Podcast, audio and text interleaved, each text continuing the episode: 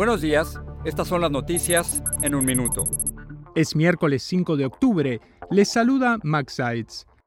Joe Biden visita este miércoles las zonas devastadas por el huracán Ian en Florida, donde los equipos de rescate siguen buscando sobrevivientes. Ya se cuentan al menos 75 muertos y miles de hogares siguen sin electricidad. Biden se reunirá con damnificados y con el gobernador Ron DeSantis.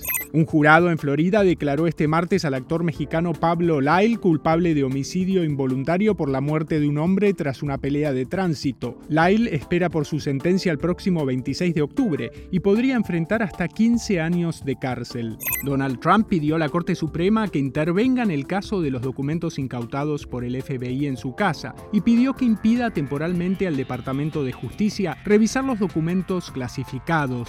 John Henry Ramírez, un reo que pidió a la justicia que su pastor le imponga las manos y rece en voz alta mientras recibe la inyección letal, tiene programada su ejecución para este miércoles en Texas. Ramírez fue condenado por matar a un empleado de una tienda en 2004. Más información en nuestras redes sociales y univisionoticias.com.